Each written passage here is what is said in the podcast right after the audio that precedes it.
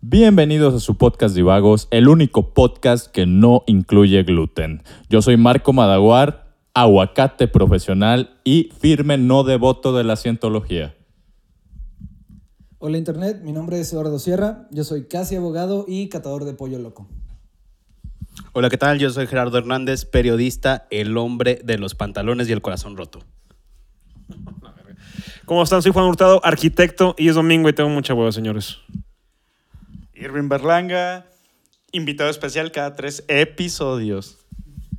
Miguel Puerta, permanentemente crudo. Bienvenidos a su podcast Divagos. El tema de hoy va a ser muy especial porque hablaremos de la masculinidad frágil. Vamos a contar experiencias, vamos a contar este, nuestras propias definiciones y cómo poco a poco algunos no lo han superado y otros un poco más. Comenzamos. Ok, primero, masculinidad frágil. ¿Cómo definirían la, masculinidad frágil? O sea, en lo personal pienso que son todos estos constructos sociales eh, que le dan a mi género. Yo me identifico como un, una, persona hombre, nací cisgénero, soy heterosexual y aparte vivo a través, este, crecí a través de un sistema machista que me impuso muchas normas. Por ejemplo, este, no puedes usar rosa, no puedes llorar, no puedes este, hacer X o Y porque eres hombre y los niños no pueden hacer esas cosas. ¿Qué les pasa a ustedes? Cuéntenme. Yo, bueno, eh, en vez de empezar con una historia personal, eh, la forma en la que yo ya lo he vivido es que... No me distraigan, chingado. Ok. La forma en la que yo lo he vivido es que desde pequeño, con experiencias de familia y con cosas que yo he llegado a, ver o a experimentar en películas, en medios, es que se nos va creando la definición que todos tenemos como un hombre. Y siento que eso es el principio de todo. Porque un hombre, la definición de uno al menos, no tiene nada que ver con lo que, se, con lo que está usando como ropa, a lo que se dedica, eh, la forma en la que habla. Y pues es, es, algo que ya está muy, que es ya muy propio de nuestra cultura. Por ejemplo, ya todos sabemos que los mexicanos que pueden tomar un chorro, que son bien trabajadores, que pueden estar eh, despiertos horas porque si tienen que trabajar entonces es su deber hacerlo. También están obligados a, hablar, a no hablar de sus sentimientos porque eso está mal visto. Tampoco nunca se llegan a abrir con otras personas. Y pues realmente la definición que tenemos nosotros como mexicanos siento que es de las más, eh, más machistas o... ¿Más castigadas? O más castigadas o menos útiles en una manera de inteligencia emocional. Y pues yo la verdad crecí mucho con eso, por mi papá, por las cosas eh, con las que yo viví. Y además, eh, del lado, de un lado de mi familia, tengo, tengo muchos primos de mi edad. Y la forma más tal vez más chistosa y al mismo tiempo menos sana que llegué a vivir eso era que estábamos toda la bolita de primos y estábamos aburridos, se nos ocurría hacer, no sé, alguna tontería que en realidad podía poner en peligro nuestra integridad física o incluso nuestras vidas. Y empezaba de que no, a mí me da miedo hacer esto, de que no, pues ¿cómo te va a dar miedo? O sea, eres vato, hazlo, brinca, o aviéntate de aquí, o cualquier cosa. Y pues realmente tengo todavía cicatrices que fueron todas esas primeras veces donde yo sí tenía miedo de hacer, no sé, brincar de algún lado, subirme a una bici y brincar por una rampa, pero nada más tenían que decirme eso, oye, ¿a poco te va a dar miedo? Y nada más con eso era suficiente para que hiciera cosas y de repente saliera lastimado. O sea, tengo recordatorios permanentes en mi cuerpo, cicatrices, eh, que fueron por ese tipo de cosas. Y llegó a tal punto que era algo tan típico y tan normalizado con, todos mis primos que le empecé a agarrar gusto. Puede que esté mal, puede que esté no. Digo, puede que no, pero así yo lo viví. Sí, yo creo que primero que nada eh, la mención que quisiera hacer es el hecho de que es un tema que se está tocando eh, muy a fondo últimamente y es que creo que apenas lo, lo empezamos a cuestionar y sobre todo por el hecho de que, como dices bien Lalo, eh, llegamos a crearnos, a tener esas enseñanzas de cómo vestir, cómo hablar, eh, qué es lo que debes de hacer, qué es lo que no debes de hacer.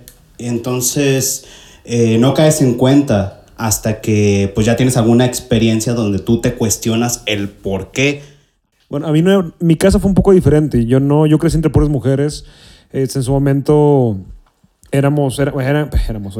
Eran cuatro mujeres, era mi hermana, mi mamá, mi prima y su hija, en una sola casa. Entonces realmente yo crecí mucho alrededor de, de- de un ambiente más, eh, vamos a decirle, de, te, te perdonaba más tipo de cosas, ¿no? Y iba con ellas y ellas me decían de que, oye, ¿cómo veo? Ah, pues te ves bien, te ves mal, no me gusta este rollo, o sea, no sé, te, te ve raro el pantalón, se te ve raro la camisa. Y al mismo tiempo ellas me nutrían esa parte. Oye, ¿sabes qué? El salmón se te ve chingón, ponte café, o sea, y ellas mismas me, me, me alentaban a usar cosas que a lo mejor la gente no lo ve normal o no lo veía normal en ese momento. Que era, digamos, como ahorita lo que es la gente que se pinta el cabello, ¿no? De que llega un, un camarada y trae el pelo de que verde. Ya no se ve tan mal por la época, pero en su momento ellas me ayudaron mucho para eso. Un saludo para Eric. Saludo para, cierto saludo para Eric. Entonces, a raíz de eso, yo casi no viví la parte de la masculinidad frágil. Sí vivía la carrilla, en Monterrey mis primos no me bajan de culo. Y era, y era como dicen, era para eso, era de que "Eh, vamos a hacer este rollo. ¿Y ¿Sabes qué? No quiero, ah, eres culo. Y era como que, "Mm, güey, como quiero, no quiero. O sea, no lo voy a hacer porque tú quieres hacerlo. Yo voy a hacer algo porque yo lo quiero hacer. Y, y era igual en la ropa. Ah, ah, Yo nunca viví esa parte, nunca viví ese, ese castigo por querer usar algo. Realmente era como que, ah, güey, me queda, fuck it, úsalo. A ver cómo va. No, esa fue mi experiencia personal, o sea, en, en todo ese aspecto, como tal. La parte más libre, o más bien el polo opuesto de masculinidad frágil. Y siempre te ves divina. Ya, yo siempre, chiquito. No, pero ya cuando dejaste de vivir con puras mujeres, entonces, ¿cómo fue? Este. Pues fue. Pues es que no, no importa, o sea, porque realmente aprendía. Aprendí a, a buscar, a darme gusto a mí. Aprendí a buscar ropa que me gusta. O sea, aprendí, digamos, a comprar lo que me gusta, a comer lo que me gusta, a hacer lo que me gusta, ¿no? Siento que esa parte, la masculinidad frágil no solo habla de moda y demás, sino habla de muchas actividades. Digamos, a- a- no sé, a mí me gusta tirar con arco. Me gusta por deporte, no me gusta porque me veo macho. Me gusta. En cambio, digamos, ¿sabes qué? A lo mejor quiero hacer ballet. Ah, oye, es que eso es para niñas. Eso es, ahí también puede influir. Y la verdad es que la manera en que a mí me crearon fue esa, güey, de que si te gusta, dale. Una vez yo le dije a mi mamá, me dijo que va a ser de grande, le dije, ah, y le dije bromeando, voy a ser una prostituta, güey. Si me va, me va- a vender en la calle, me dijo, bueno, sé la mejor que puedas hacer tú. Haga lo que quieras hacer, sé el mejor. Entonces me, me- empecé a buscarme, a buscar lo que me gusta a mí. El, dar- no- el no darle gusto a las demás personas, porque realmente a ellas les vale hectáreas de cabeza que hago y que al final del día el que se lleva la, el pastel soy yo, ¿no? Entonces es el pastel que me gusta a mí. Eso fue lo que me pasó a mí. De la prostituta, güey. Sí, chavos, los viernes en la esquina de Moctezuma. No, yo, yo creo que también eh, concuerdo un poquito con Juan Pablo porque realmente yo tengo dos hermanas, mi mamá y nada más éramos mi papá y yo. Y pues mi papá realmente también es una persona que es un poquito más abierta emocionalmente en cualquier situación con nosotros y yo procuro ser de la misma manera con mi hijo. Este, y hay gente que hasta la fecha me ha tocado que me dice... Oye, pues es que no, no le digas mi amor a tu hijo porque va a pensar que eres, este, va a, o sea, le estás hablando como una mujer. Pero realmente yo, yo no considero tanto eso, eh, el cómo le puedas hablar a una persona o- o enseñarles tu afecto de cierta manera, digo, con palabras o con no. Eh, la masculinidad frágil siento que ahorita ya se está maximizando en todos los aspectos, desde cómo le hablas a tus amigos y yo creo que es algo que ahora, por broma, por lo que quieras, lo estás viendo en todos los grupos este, de hombres, ¿no? De que de repente con un amigo ya estás de que jugando, de que diciéndole guapo, diciéndole este mi amor o lo que quieras. Y pues realmente no considero que eso sea una masculinidad frágil. Que, eh, eh, inclusive es irónico que entre bromas, entre hombres, nos podamos hablar de cierta manera, pero cruzas esa raya de, de, de, amistad y ya está mal, ¿no? Entonces yo, yo, yo considero que, que eso siempre, o las emociones las puedes expresar de cualquier manera y no nada más las, las emociones, o sea, desde cómo te vistes, desde como mencionó Juan Pablo que se viste constantemente con ropa rosa o cosas así, se ve se- salmón, salmón, ¿no? O conocer los colores, ¿no? o sea, conocer los colores, ¿no? Pero bueno, al final del día, este, yo creo que ahorita ya hay una línea muy delgada entre el realmente una masculinidad frágil o el, el realmente ser hombre o ser macho, ¿no? O sea, yo creo que todos podemos expresar nuestras emociones, este, nuestra forma de vestir o lo que quieras de cualquier manera y, no implica que seas hombre o seas este, gay o mujer, y eso es todo. Este, yo de hecho, eh, se me hace interesante eso porque yo eh, pues, veo que la gente de, nuestra generación, los hombres de nuestra generación más bien, les gusta mucho andar como, entre comillas, joteando con sus amigos. Y, me ha pasado porque llego, yo soy mucho de, eso, de que, ay, ay, qué guapo, y la fregada, en tono de broma, pero llego con gente que no conozco y hacen lo mismo todos de, de mi gene, porque luego lo haces co- con, gente más, más grande que tú, de que ya 35 para arriba, y como que no, no le sale. Y yo creo que eso salió como parte para, para poder lidiar con todo esto de que, bueno, no puedes expresar tus emociones bien. Entonces, pues, lo dices de que en serio, en broma, de que le dices, oye, te ves muy bien hoy, no sé qué, qué bonito, y la fregada. Y lo dices como en tono de broma, pero lo estás pensando, es cierto, de que, oye, sí se ve guapo con la ropa o lo que sea, pero, pero la, misma, la misma cultura en la que te criaste y todo, no sale... No te puede salir sin, sin ese cierto como fondo de sarcasmo que tienes, ¿no?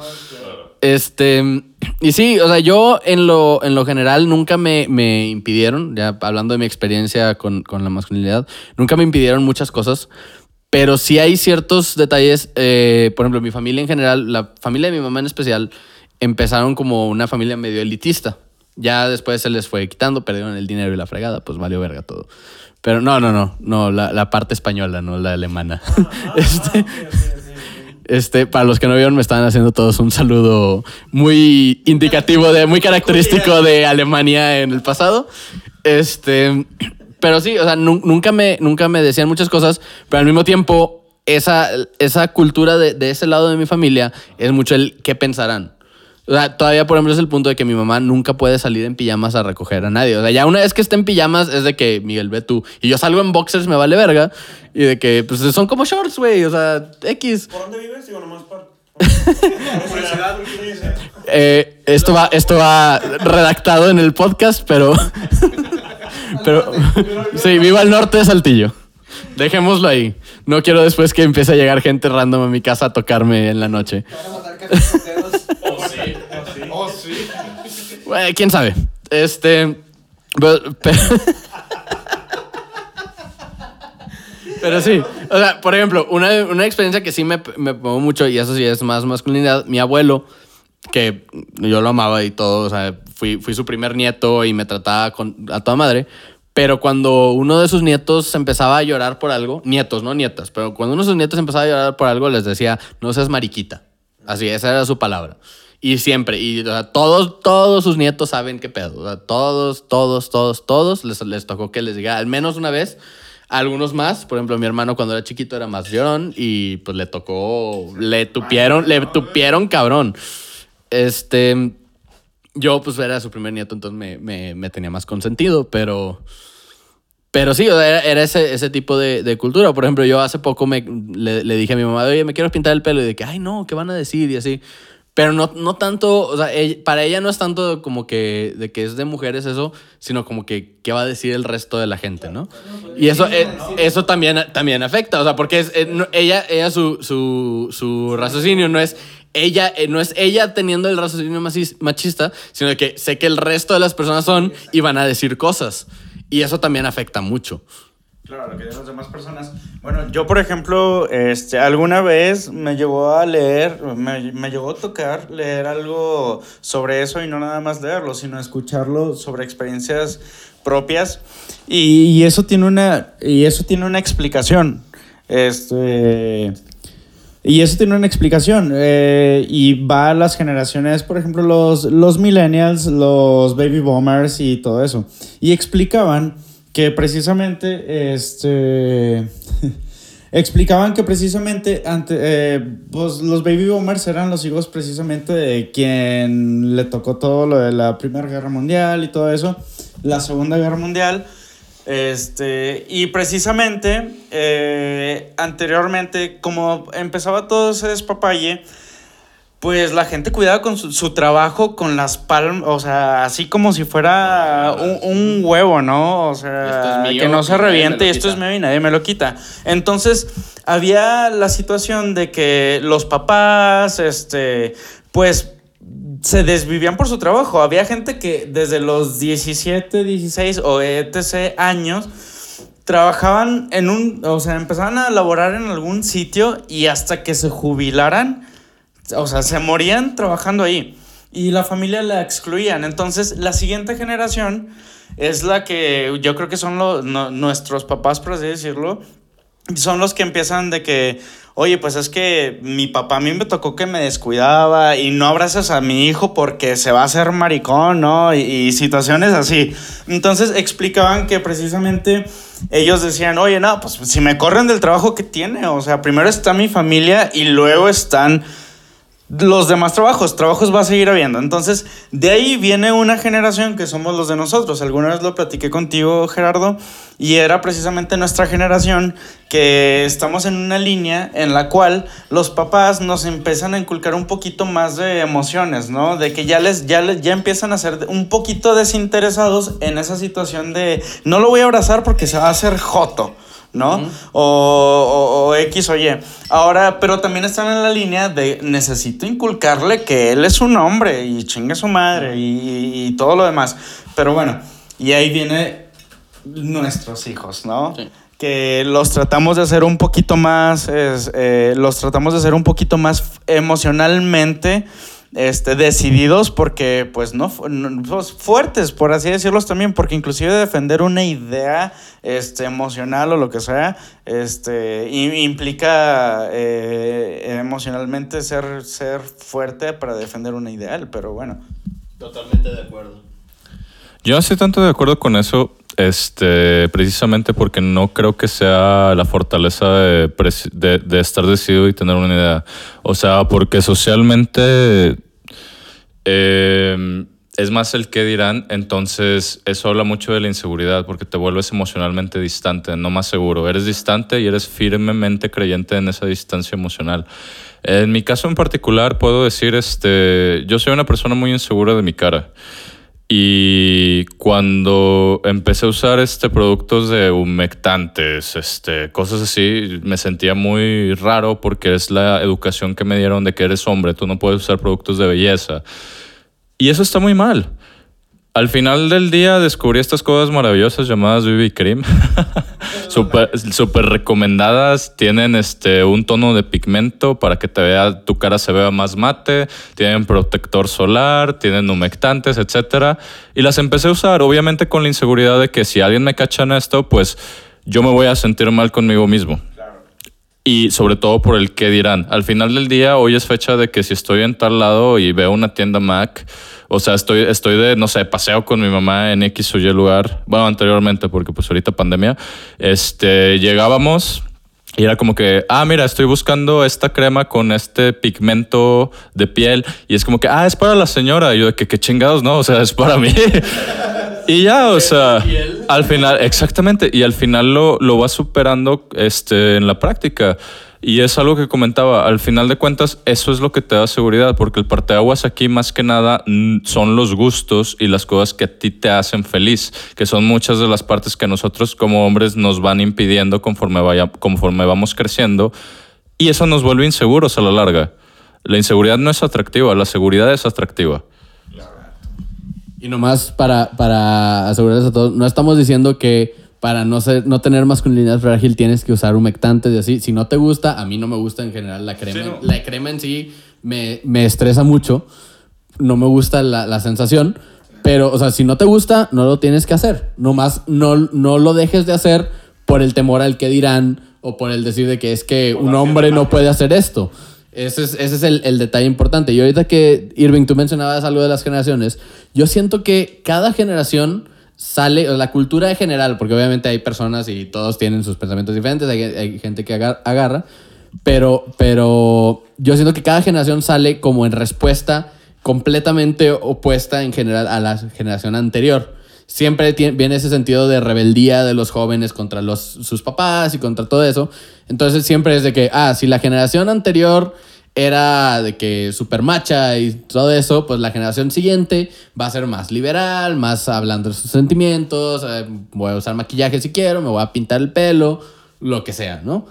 Entonces ya, ya, pues depende de, de- de- de cada generación. Sí, pues así nacieron los hippies. Digo, eh, tú lo dijiste hace rato, Miguel, pues cada generación va cambiando con las faltas que ellos sintieron que tuvieron los papás de la generación pasada. Y pues lo que hacen es sobrecompensar esas faltas. Yo la verdad lo que pienso es que la, la masculinidad frágil se va a ir extinguiendo poquito a poquito, porque la manera en la que... No, no, no, no, no está extinta todavía, para nada. O sea, eh, siento que viene mucho de los roles de género, obviamente. Cuando empezamos ya como humanos, como Homo sapiens, pues el deber del hombre era salir a cazar, salir a buscar alimento, proveer. Y el rol de la mujer era quedarse, pues, en su cueva o en donde vivieran y cuida- hacer, eh, cuidar a los, a los hijos y todo eso. Y era un mundo duro en el que vivían, por eso existían esos roles. Eso, con el paso del tiempo, el mundo sí fue dejando de, de- de ser así de difícil. Y yo sé que ahorita la situación global no es pues óptima para todos, pero lo que sí es verdad es que la vida en general se ha ido, la calidad de vida en general se ha mejorado con los años. Ya no es tan necesario muchas veces que, exist- que el hombre tenga que ser el, el- el rudo y el fuerte y todo eso, porque no es práctico para él y tampoco es necesario que exista ese rol para la mujer. Ya las cosas se pueden mezclar. Al menos en nuestra cultura occidental. Sí, sí, sí. El mundo es enorme y no dudo que haya partes en, no sé, Ghana o algo así. No conozco todos esos países, nomás estoy diciendo un país de ejemplo.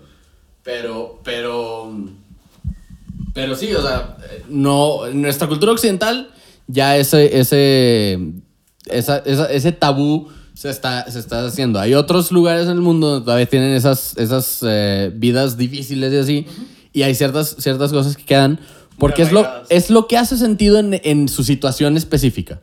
¿Sí? O sea, por ejemplo, eso que dices de que, ah, sí, antes la- los hombres salían a cazar y las mujeres se quedaban. En mi opinión, es más que nada porque las mujeres eran las que podían tener al hijo. Entonces, si se moría un hombre, no era tanta pérdida como si se moría una mujer porque dejaban de salir gente. O sea, siempre había un hombre extra para, para crear más, más niños, pero si perdías a la mujer, eh, y ojo, no estoy diciendo que ese sea el único labor de la mujer ni nada. O sea, es, Sí, sí, es, sí. es en esa situación específica donde si, si tienes una tribu y se te muere una mujer, pierdes futuros cazadores y futuras, eh, pues literal, eh, personas reproductivas. la línea de producción. Pierdes la línea de producción, exactamente. Eh, entonces, sí, ya hemos evolucionado como civilización, como cultura humana, hemos avanzado bastante. Entonces, ya, no, ya no tenemos que tener esas cosas. Pero es lo que pasa con las tradiciones. Una tradición normalmente sale como una, un comportamiento que se queda... pues se, queda, sale, sale de una necesidad. ¿sí? Y en ese momento hace sentido tener eso y aplicar eso. Todas las, las cosas religiosas y así que salen, todos esos tienen una base en, en algo lógico para la situación en la que salió. El problema es que nosotros como humanos decimos de que, oye, pues así siempre se ha hecho, vamos a seguirlo haciendo así. Y cambian las situaciones y termina, termina, termina así como, como diciendo de que, pues, oye, ya esto no aplica ahorita, pero todas las personas de que, pues, siempre lo he hecho así, me siento cómodo haciéndolo así, porque lo voy a cambiar. Y eso también afecta porque, pues, tienes a, a las personas que, pues, les está empinando esa situación y quieren cambiarlo, pero pues, son una minoría o son una perso- una, unas personas que, pues, no tienen, no tienen, no tienen voz ni voto basado en la situación actual y, pues, terminas, termina, terminan más empinadas y, y terminan batallando para salir de ahí. Y luego se quedan esas, esas cosas ya después de que ya, ya ya expiraron, ya, ya no necesitas hacer eso. Es lo que estamos viviendo ahorita. No, y regresando un poquito, a lo mejor sí expresé un poquito más lo de, lo, lo de defender todo lo que pensamos y lo que quieras, pero era referente más que nada a el por qué nos fuimos haciendo un poquito más, eh, un poquito más eh, a- apegados a las emociones como anteriormente no lo hacían. Y era, bueno, otra situación era que tenían una infinidad de hijos y también no podían darle tanta prioridad a las emociones más que a lo que un hombre hace o una mujer hace. Entonces, este, más que nada a eso hacía referencia. Y pues, Mira, realmente algo que yo sí he vivido, que fue mi experiencia personal, obviamente la generación anterior trae ya, como dijo Miguel, trae este, tradiciones, trae tabús, trae, trae, trae eh, cicatrices. Este, mi abuela, a mi mamá la regañó, la llegó a, o sea, a gritar. Creo que sí le llegó a dar un par de bofetadas porque, oye, que salía con un vestido muy, muy, muy corto. O salía con ese güey y nadie sabía, o sea, no sabían de quién era hijo, ¿no? Este, y bueno, y aparte Saltillo, pues, pues, de chiquito, Án- ándale, o sea, de, que, de quién eres. Oye, ¿quién es el chavo? No, que es, es hijo de, no sé, de la, la tienda. No, no puedes salir con él, ¿cómo crees? Y tienes que estar acá arriba, güey. Entonces, siento que a mamá, a pesar de, bueno, no es mi mamá, a pesar de ser de la generación anterior, esa parte, a ella sí le cambió el switch, porque ella sí algo que, algo que me ha enseñado y creo que es lo, como que lo ideal para evitar... Ajá, exactamente, esta es la transición y lo ideal para, para empezar a eliminar este, este, este problema que es la, la masculinidad frágil, ese es, por ejemplo, a mí, a mí siempre me dijeron, sé un hombre, pero no se referían a, a ser fuerte, ser macho, de que eh, rompe madres, es como que, ¿sabes qué? Sea alguien que valga la pena, sea alguien que esté feliz con, que- con quien es, y es para esa parte. Ayuda a quien puedas ayudar. Si no puedes ayudar, trata de hacerlo de, de cualquier manera. Se refieren a eso. A, a- tienes la capacidad, no sé, fisiológica, si quieres, de ayudar por de una manera, haz- hazlo, ¿no? Nunca se refieren a la parte de, de, de como le dicen, de que ah, vete a cazar. Era más como que, güey, si tú tienes la capacidad de cargar más- cosas más pesadas porque es tu cuerpo, ayuda con eso. Pero no lo hagas porque te lo dicta la sociedad. Hazlo porque puedes hacerlo y puedes ayudar a alguien más. No, y no quiere decir, masculinidad frágil no quiere decir que todo lo masculino sea malo o sea de que te- frágil. Hay muchas cosas que honestamente lo, lo es- que está definido como masculino pues, tiende a ser bueno o sea, y tiende a ser productivo para la sociedad y, y te ayuda a mantener una relación más, eh, más estable. Pero hay ciertas cosas, llegas al punto en el que, de que, ah, no hagas esto porque que es de, de mujeres o es de que gay o lo que sea. Y, y llega, llega, llegas a cierto punto en el que, en en el, en el, de- en el que dicen de que, oye, de que me puse calcetines de colores, ¿es gay? Y cosas así, está. No, yo sé, pero, o sea, ya, ya de repente, o sea, tú, busca, tú buscas en, en Google o en Reddit y así, y de repente hay, hay preguntas así de que, de que, oye, este, me tomé una margarita y me gustó, ¿eso es gay? Y, y están preocupados, y, y es, es, es una cosa, o sea, como que dices, qué lástima que no puedan disfrutar algo que les gustó, nomás porque, por el temor a, a que les digan que no eres un hombre, cuando eres un hombre, nomás porque dices que eres un hombre, no, es lo único que necesitas para decir que eres un hombre. Fíjate que más allá de eso, yo lo veo como un problema muy fuerte, porque imagínate, hay una fotografía que le dio la vuelta al mundo, eh, que fue ahora que fue, fue mayo o abril, que, que fue este lo de, fue una, una marcha este de, del, eh, ¿cómo se, cómo se dice? Ajá, del orgullo gay, en, en- creo que fue en Nueva York, y había un güey que decía, soy papá, te doy un abrazo, yo te abrazo. Si tu papá te rechaza como quien eres, yo te abrazo. O sea, imagínate que tú, en, tu punto más frágil, que es tu casa, eh, eh, pero no frágil, vulnerable, ahí todos te conocen, todos saben todo tuyo. No puedes hacer esas preguntas en tu propia casa porque te, lleva la chingada. Te juzgan. O sea, ya, el pensar en ir al internet o ir con alguien, un tercero, de que, oye, güey, ¿tú qué opinas de este rollo? Es que no le quiero decir a mi mamá y a mi papá porque me va a llover madrazos, me va a llover o carrilla o algo. Ya al tener ese miedo ligado a tu casa, güey, está de la chingada. O sea, lamentablemente la idea es, de, de- eliminar esa parte. El poder decir con tu mamá, oye, ¿sabes qué, jefa? Quiero un pantalón rosa, se ve chingón. Ah, dale, hijo. Pero el te... Pero el tener miedo, este, de, hacer una pregunta como esa en tu casa, yo lo veo como un problema emocional muy fuerte. O sea, no puedes encontrar eso, no, no puedes, el no poder encontrar en, tu, en la seguridad de tu casa, encontrar la seguridad emocional de hacer una pregunta como esa, a mí se me hace un problema muy, muy impresionante. Sí, yo creo que aquí tú ya estás haciendo hincapié en la tarea que tenemos todos, que es cuestionarlo. Y ahí yo también retomo un poquito de las palabras que tenía Marco sobre el hablar de seguridad. cuando hablas de masculinidad, creo que vamos a eso, el sentirte seguro con, con uno mismo. Y tampoco irte a- al opuesto. O sea, el, el hecho de estar pensando en la masculinidad frágil no significa de que, bueno, mañana voy a estar vistiendo de rosa, mañana voy a estar eh, utilizando maquillaje. No, no, no, al contrario. O sea, tú tienes que adaptarte, más bien adoptar lo que te haga sentir seguro. Y creo que, bueno, yo retomé mi ejemplo con la cuestión musical y espero no equivocarme, pero la referencia que tenía, por ejemplo, eh, uno de mis géneros favoritos es el glam rock. Recordamos que la indumentaria, el maquillaje, el estilo que tenían era muy marcado por parecer eh, algo femenino. Pero aquí, eh, Dee Snyder, que es el vocalista de Twisted Sister, hablaba un poco sobre la rebeldía que tenía el rock. Él hablaba que, que el glam rock llegaba a ser rebelde por eso. Porque rompía co- con el estereotipo del rockero de, ¿sabes qué? Chaquetas de cuero, eh, bermerudo, estoperoles, toda esa indumentaria que se volvió clásica en, en ese tipo de géneros. Él trató de romper con eso y decía, ¿qué más rebelde que vestirse de mujer? Entonces ahí fue como cierta parte, como una lección de masculinidad frágil. ¿Por qué voy a estar siguiendo estos estándares, estas tradiciones? Y él hablaba un poco de seguridad. Hablamos que ya hay un trasfondo más, más apegado a eso que, que te digo, estoy retomando un poquito las palabras de tanto de Juan Pi como de Irving, como de Marco. Y creo que esa es la tarea, cuestionarse y pensar qué es lo que te hace sentir seguro. Bueno, aquí nomás en Divagos queremos recordarles que nosotros aprobamos de cualquier decisión que hagan siempre y cuando sea legal. Este, no nos metan en problemas, por favor. Este, este, si, si alguien tiene algún, algún, alguna duda o algo así sobre, sobre si algo es, eh, eh, puedes disfrutarlo o no, déjenos un mensaje en nuestro Facebook o en, o en Instagram. ¿Tenemos Instagram? Instagram también. Tenemos Instagram también. ¿Cuáles son, por favor? Eh, el Facebook es Divagos, eh, escrito con V. Y el Instagram es guion bajo Divagos, también con V. Muy bien. Ahí déjense, déjense escuchar, mándenos mensajes. Acá nosotros los leemos y les contestamos con, con todo nuestro, nuestro cariño. Eh, y pues esto concluye nuestro podcast. Pásensela bien y nos vemos la siguiente semana. Saludos, besitos. Pollo loco. Pollo loco. Te amamos, pollo loco. Bueno, pues unas chéves o qué. Es Quedó bien, güey. No Estamos grabando un jueves, Lalo. Ah, sí. Porque sale los viernes.